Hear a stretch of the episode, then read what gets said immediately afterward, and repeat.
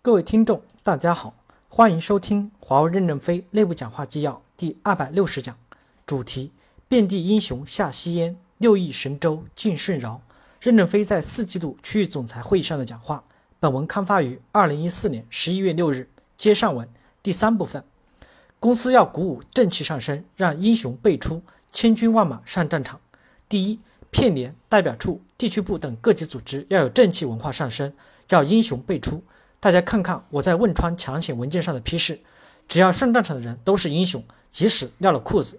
当年不想炒作我们做社会公益，只给每人发了一个木牌奖章。现在我和道德咨询委员会说，有钱了，用金牌换回你们的木牌，像这样把历史问题就滚动解决了。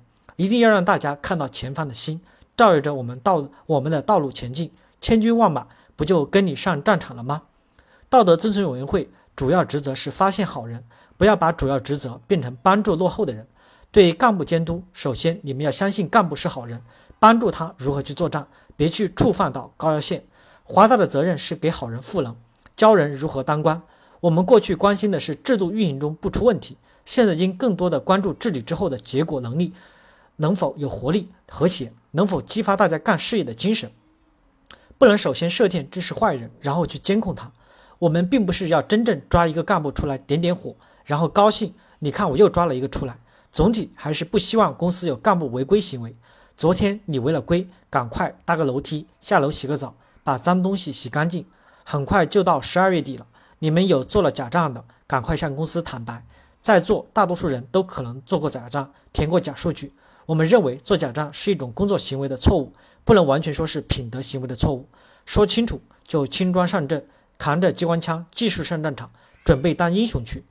子公司董事会、监事会、审计部要善于发现这些人在前进。第二，绝大多数人都是英雄，所有人都要分享到公司的胜利的成果。我们主要重视优秀员工的选拔，自然就会挤掉后进员工，这样后进员工也会有变化。第四部分，艰苦地出出英雄，让英雄走向将军之路。第一，为什么不可以让英雄走向将军之路呢？自古以来，英雄都是班长以下的战士，那么英雄。将来的出路是什么呢？要善于学习，扩大视野，提升自己的能力。不仅要产粮食，而且要把五个亿的工程提前完成。然后我们把他们送去需要的地方奋斗。我们暂且叫他们准将，准备当将军。准将并不是高于大校的职位，而是准备当将军的士兵。因为艰难环境考验了你，你是英雄。如果只是发个奖章带着，还只是个奖章。如果我们给英雄赋能，就会不同。其他艰苦地区也是一样。西非地区部说你自己很赚钱，但因为埃博拉，大家不愿意去西非。西非地区部不能只想着靠计划保障模式，要把正向激励做起来。对西非的英雄要加快对他们的循环赋能，让他们大批走上准将。西非地区部要建立良好的保障系统，创造自己的小环境，提高员工的生活质量。比如把食堂装修的漂亮，里面有音响设备，外边不能玩了，大家还可以在家里跳跳舞。小环境指行政费用开支等。艰苦地区保障部逐个国家讨论，拿出意见来。第二，片联要加快选拔优秀的、有眼光的、有见解的人，加快赋能培训。西非就是一个练奴，到那里去练一练，出来也是准将。有谁不愿意去西非呢？第三，他们的考核基线与北京、上海不一样，放宽你们一些考核基线，你们吃纯利的机会就多了。既然你们赚钱多，可以给你们一些政策，薪酬包改变要快，职级提升也要快。当然，你们想着当官。我可以理解，但怀的官只有一个统一标准。你们应该加快循环赋能。公司民主选举的明日之星，如果别的地区部表彰百分之二十，那你们可以表彰多一些。这次可以先试点。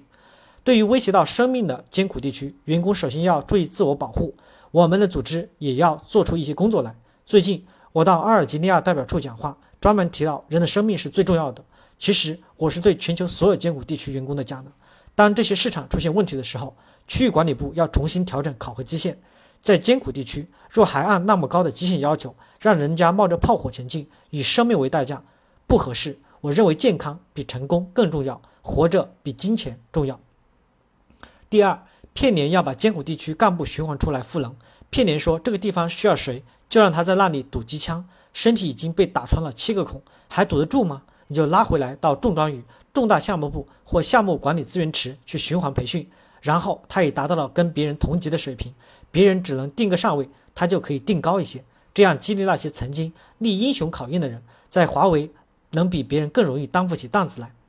我们认为，代表 CFO 要全球流动，随时要流到艰苦地区去。如果可以做代表，先飞到分到西非利比亚去做个代表、副代表试试。如果他只能在好地方做代表，留不动，将来我们就是死水一潭。感谢大家的收听，敬请期待下一讲内容。